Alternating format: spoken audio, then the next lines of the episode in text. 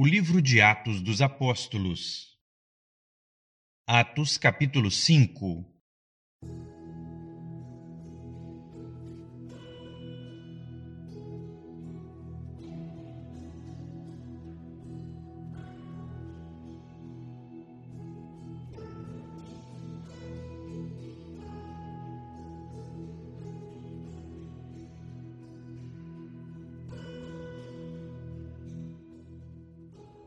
Olá! Estamos enchendo o nosso coração com a palavra.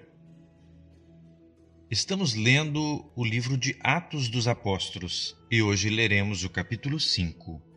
No capítulo anterior, lemos sobre o discurso de Pedro depois de ele e João serem usados por Deus para a cura de um coxo à porta formosa do templo diante da multidão dos judeus e de todos os que estavam em Jerusalém, Pedro explica o cumprimento das profecias a respeito do Senhor Jesus. Antes de começar a leitura, vamos fazer uma oração ao Senhor.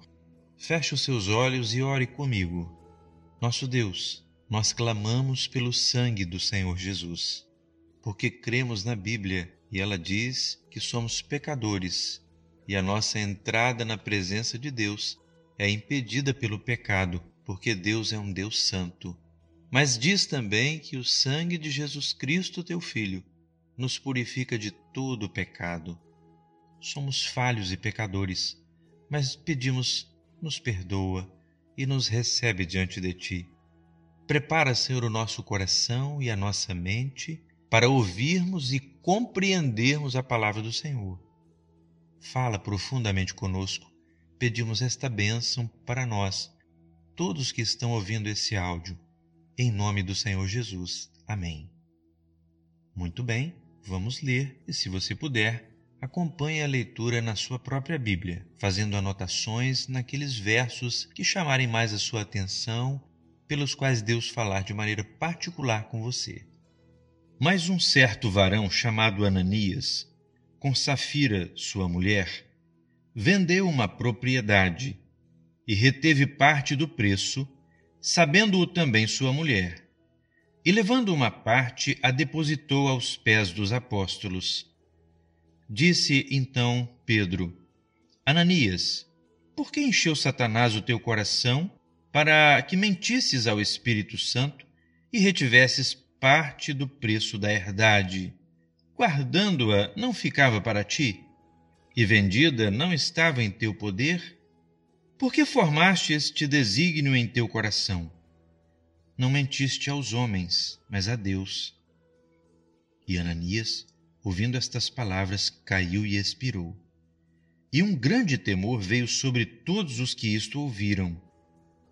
E levantando-se os jovens, cobriram o morto e, transportando-o para fora, o sepultaram. E, passando um espaço quase de três horas, entrou também sua mulher, não sabendo o que havia acontecido. E disse-lhe Pedro: Dize-me, vendestes, portanto, aquela herdade? E ela disse: Sim, portanto. Então Pedro lhe disse: Por que é que entre vós vos concertastes para tentar o Espírito do Senhor? Eis aí à porta os pés dos que sepultaram o teu marido, e também te levarão a ti. Verso 10 E logo caiu aos seus pés e expirou. E, entrando os jovens, acharam-na morta e a sepultaram junto de seu marido.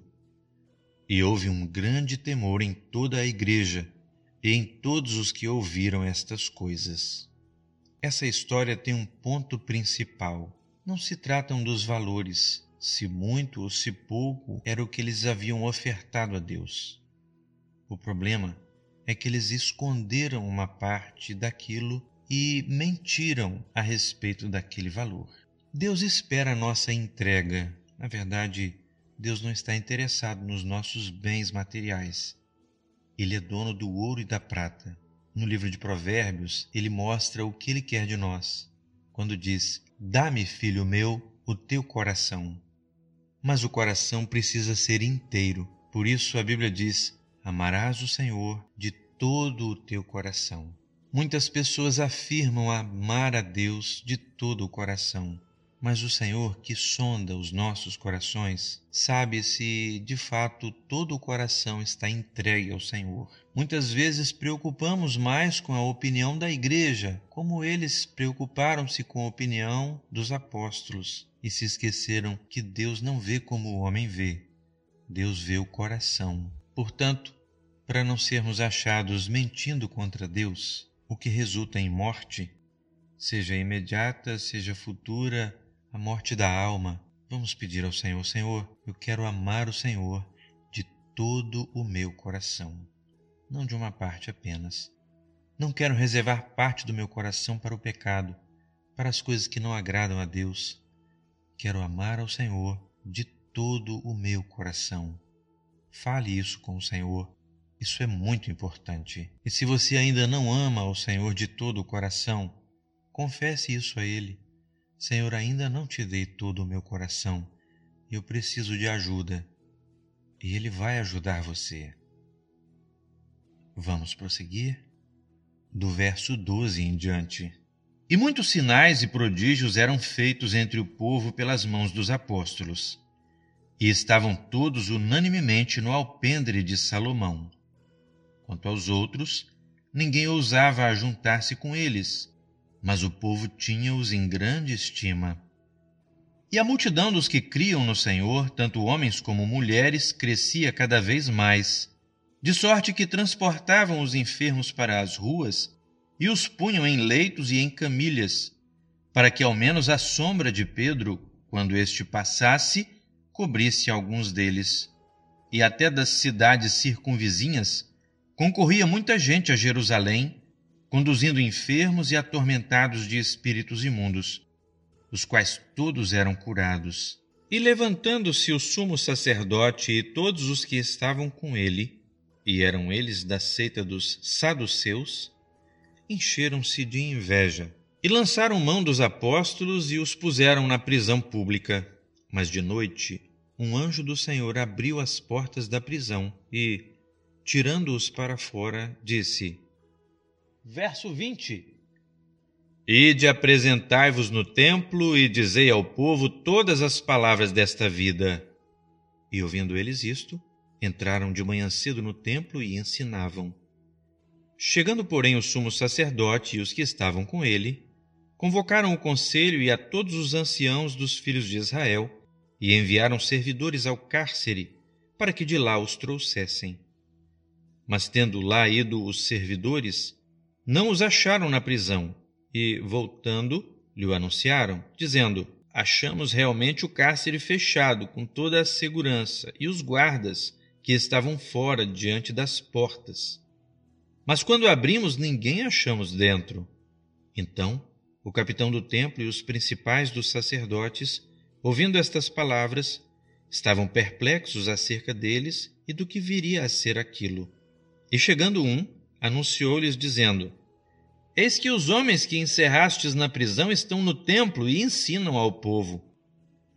Então foi o capitão com os servidores e os trouxe, não com violência, porque temiam ser apedrejados pelo povo. E, trazendo-os, os apresentaram ao conselho. E o sumo sacerdote os interrogou, dizendo: não vos admoestamos nós expressamente que não ensinasseis nesse nome? E eis que enchestes Jerusalém dessa vossa doutrina, e quereis lançar sobre nós o sangue desse homem. Porém, respondendo Pedro e os apóstolos, disseram: Mais importa obedecer a Deus do que aos homens. Esta afirmação de Pedro muitas vezes é mal utilizada quando as pessoas não querem se submeter a governos, a conselhos, a direções que Deus dá através dos seus servos. E alguns dizem assim: Eu não obedeço a homens, obedeço só a Deus. Mas não reconhecer que Deus usa os seus servos é ir contra a palavra do Senhor. E assim as pessoas acabam obedecendo sim aos homens, ao homem interior, ao seu orgulho, a sua vaidade, a sua arrogância, como Davi lamenta num dos seus salmos: Eras tu, homem meu igual, meu guia, meu íntimo amigo, aquele que se levantou contra Davi. Vamos sim obedecer ao Senhor, mas vamos lembrar que Deus, sim, muitas vezes coloca a Sua palavra na boca das pessoas que estão à nossa volta, especialmente aquelas que amam e oram por nós. Vamos prosseguir? Verso 30 O Deus de nossos pais ressuscitou a Jesus, ao qual vós matastes, suspendendo-o no madeiro. Deus, com a sua destra, o elevou a príncipe e salvador, para dar a Israel o arrependimento e remissão dos pecados. E nós somos testemunhas acerca destas palavras, nós e também o Espírito Santo, que Deus deu àqueles que lhe obedecem. Porém, ouvindo eles isto, se enfureceram e deliberaram matá-los. Mas, levantando-se no conselho um certo fariseu chamado Gamaliel, doutor da lei, venerado por todo o povo, mandou que, por um pouco, levassem para fora os apóstolos e disse-lhes: Varões israelitas, acautelai-vos a respeito do que haveis de fazer a estes homens, porque antes destes dias levantou-se Teudas, dizendo ser alguém. A este se ajuntou o número de uns quatrocentos homens, o qual foi morto, e todos os que lhe deram ouvidos foram dispersos e reduzidos a nada. Depois deste, levantou-se Judas, o galileu, nos dias do alistamento, e levou muito povo após si mas também este pereceu, e todos os que lhe deram ouvidos foram dispersos. E agora digo-vos: dai de mão a estes homens, e deixai-os. Porque se este conselho ou esta obra é de homens, se desfará. Mas, se é de Deus, não podereis desfazê-la, para que não aconteça serdes também achados combatendo contra Deus. Verso 40 e concordaram com ele, e chamando os apóstolos e tendo-os açoitado, mandaram que não falassem no nome de Jesus e os deixaram ir. Retiraram-se, pois, da presença do conselho, regozijando-se de terem sido julgados dignos de padecer afronta pelo nome de Jesus. E todos os dias, no templo e nas casas, não cessavam de ensinar e de anunciar a Jesus Cristo. Nos tempos difíceis que estamos vivendo, enquanto eu gravo este áudio, tempos de isolamento social, este último verso do capítulo 5 assume um tom profético, quando diz assim: E todos os dias, primeiramente no templo e depois nas casas. Por muito tempo, por anos, nós nos reunimos diariamente no templo ensinando a palavra do Senhor. Hoje esse trabalho foi transferido para as casas e se tornou ainda mais intenso, porque cada casa se torna uma igreja. São tempos difíceis e as lutas se tornam mais intensas, mas Deus tem multiplicado a sua graça e usado até a tecnologia, como neste momento a gente está usando, para que a palavra de Deus chegue aí, bem pertinho de você. E se cumpra o que a Escritura diz: a palavra está junto de ti, teu coração. Por essa palavra você pode ter vida e vida com abundância. Que o Senhor nos abençoe.